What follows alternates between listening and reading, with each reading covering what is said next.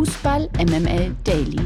Die tägliche Dosis MML mit Mike Nöcker und Lena Kassel.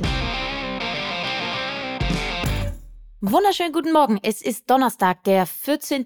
September. Ähm, schön, dass ihr uns noch hört nach dem gestrigen Shitstorm, den wir da bekommen haben. Kurze Richtigstellung. Ja, kurze Richtigstellung mal direkt ähm, am Anfang.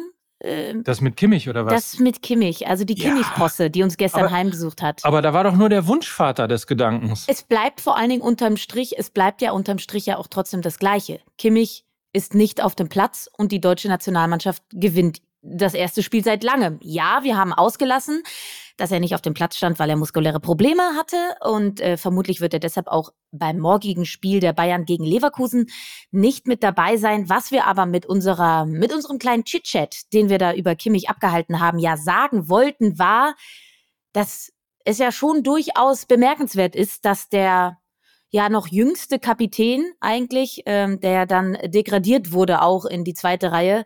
Kaum ist er nicht auf dem Platz, spielt diese Mannschaft plötzlich sehr befreit auf. Und jeder, der die All or Nothing Doku auf Prime Video gesehen hat, der wird auch bemerkt haben, dass äh, Joshua Kimmich in den äh, vier Folgen nacheinander von Süle, Antonio Rüdiger und Flick auch zurechtgestutzt worden ist. Und ähm, ja, es einfach ein fades, ein faden Beigeschmack hat, dass er ausgerechnet er dann nicht mit dabei ist und diese Mannschaft plötzlich anfängt zu gewinnen. Also das kann man ja durchaus auch einfach mal so sagen. Absolut. Man könnte auch sagen, du findest Kimmich scheiße und äh, jetzt läuft's. Nee, sage ich gar nicht. Ich, ich, es ist ganz Ich wertfrei. wollte dir nur, ich wollte dir nur einen neuen Shitstorm be bereiten. ja, danke. Irgendwie. Schön. Danke. Jo. Mal gucken, wa was wir da für die Echauffierenden tun können. Der Blick aufs Nationalteam. Denn bevor die Bundesliga morgen wieder weitergeht, müssen wir heute nochmal über die Bundestrainersuche des DFB sprechen. Sport 1 will jetzt nämlich erfahren haben, dass der DFB Kontakt zu Julian Nagelsmann aufgenommen hat und die Gespräche zwischen beiden Parteien laufen. Der ehemalige Bayern-Coach soll sich demnach vorstellen können, die Nachfolge von Hansi Flick anzutreten. Nagelsmann sehe es als einmalige Chance als Coach bei einer Heim-EM dabei zu sein. So hieß es also. Und das bedeutet, die Anzeichen, dass Nagelsmann am Ende wirklich Bundestrainer wird, verdichten sich fast täglich.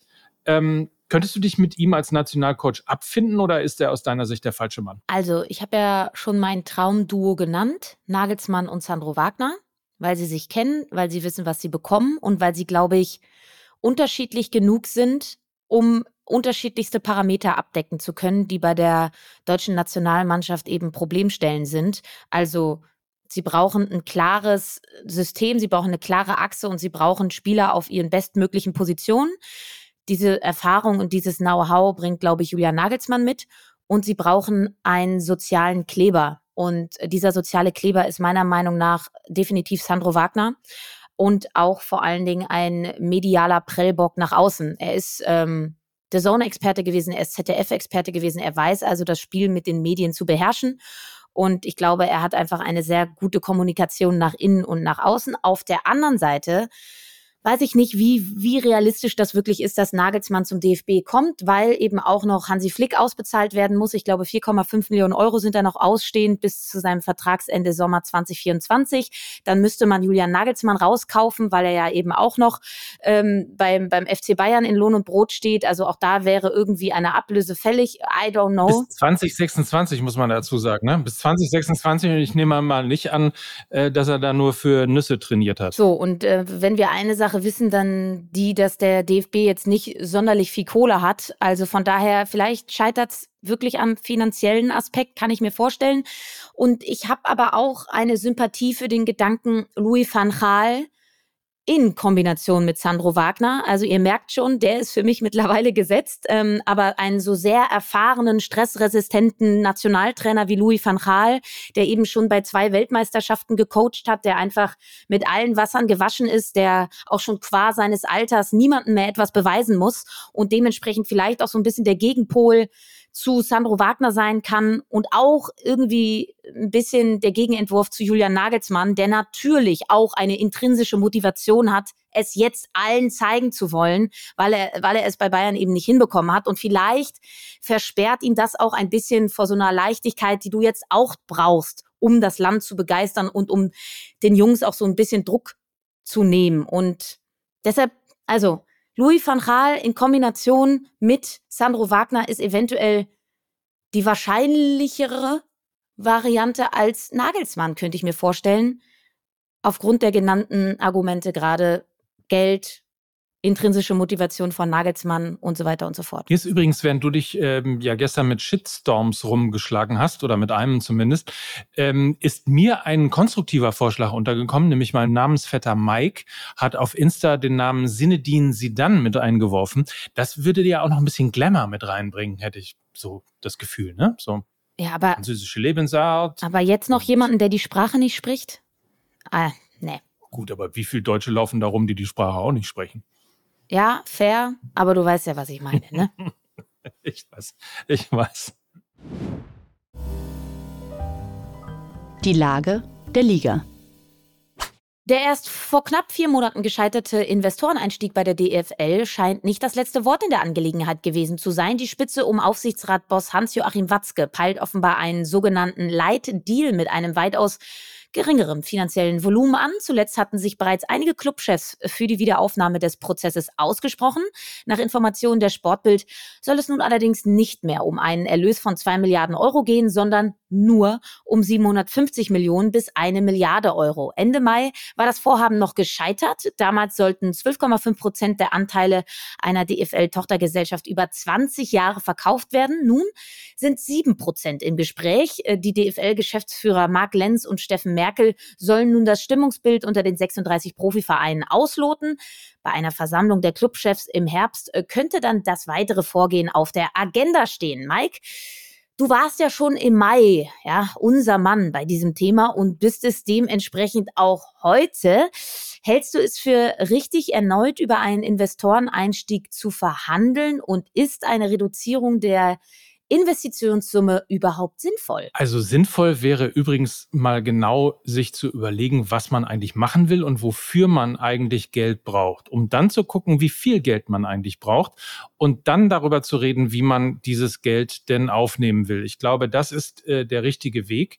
Und ähm, wenn jetzt schon wieder das Wort Investorenmodell irgendwie um die Ecke kommt, dann äh, weiß ich nicht, ob das, äh, ob das was ändert. Also ob man nun zwei Milliarden oder 750 Millionen oder eine Milliarde aufnimmt. Investoren bleiben Investoren. Die Frage ist, was wollen sie dafür haben?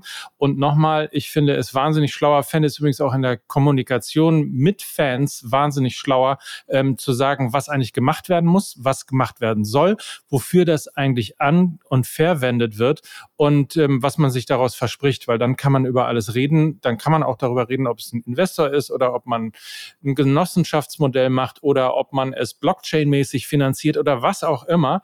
Aber ich glaube, erst die Inhalte, dann das Geld. Verlierer des Tages.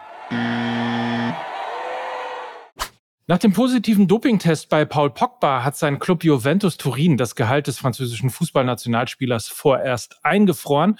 Der Verein prüfe jetzt die nächsten Schritte, so hieß es zumindest in einer Mitteilung.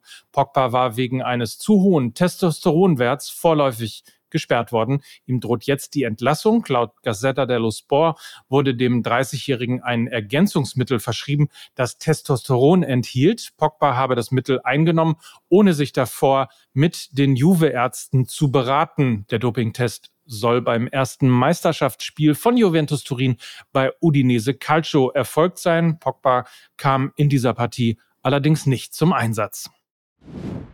Das abseitige Thema.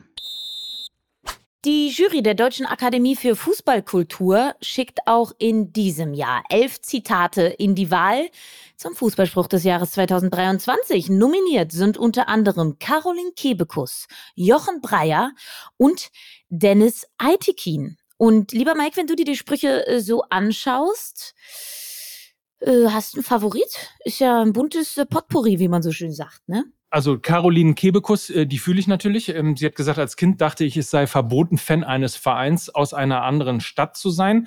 Hier gilt ja eher, äh, Fan eines Vereins aus einem anderen Stadtteil zu sein. Insofern, also jetzt für Hamburg gesprochen. Ähm, das finde ich ehrlicherweise ganz lustig. Ansonsten, ähm, ich finde es eher immer wieder faszinierend, was dann doch so in einem Jahr alles an Sinn und Unsinn so rüberkommt, oder? Ja, aber ja nicht nur Unsinn, ne? Also es gibt ja dann also, was vielleicht vordergründig äh, geckig klingt, aber dann einen doppelten Boden hat, das mag ich besonders. Äh, so zum Beispiel das Zitat von Christian Straßburger, liebe Grüße, war ja auch schon bei uns, ähm, der im Zuge der Fußball-WM bei der Einblendung von FIFA-Präsident Gianni Infantino folgendes sagte, anders als im Zirkus sitzen die Clowns auf der Tribüne. Ähm, das finde ich, finde ich dann ganz nett. Und äh, was ich auch noch. Das ist der Haltungsspruch des Jahres. Das ist der ne, Haltungsspruch des Jahres. Und ähm, was mit Dennis Eitekin? Da bin ich großer Fan von, äh, der nämlich gesagt hat, wenn der Musiala anzieht und dir auf 80 Meter 60 bis 70 abnimmt, denkst du anders über dein Leben nach. Finde ich schön. Gefällt mir. Äh, welchen äh, Spruch, und dann können wir das, glaube ich, auch äh, hier sein lassen, weil schaut doch einfach mal selber nach. Bei äh, Spox gibt es da die Fußballsprüche des Jahres alle aufgelistet. Ihr könnt da auch noch fleißig abstimmen. Ähm, ich fand noch den Spruch von äh, Sebastian Zeitler. Man kennt ihn vielleicht nicht. Er ist Spieler des VfB Wöllbattendorf. Ja, wer kennt diesen Verein nicht? Und er sagte folgendes. Fußball ist mein Hobby.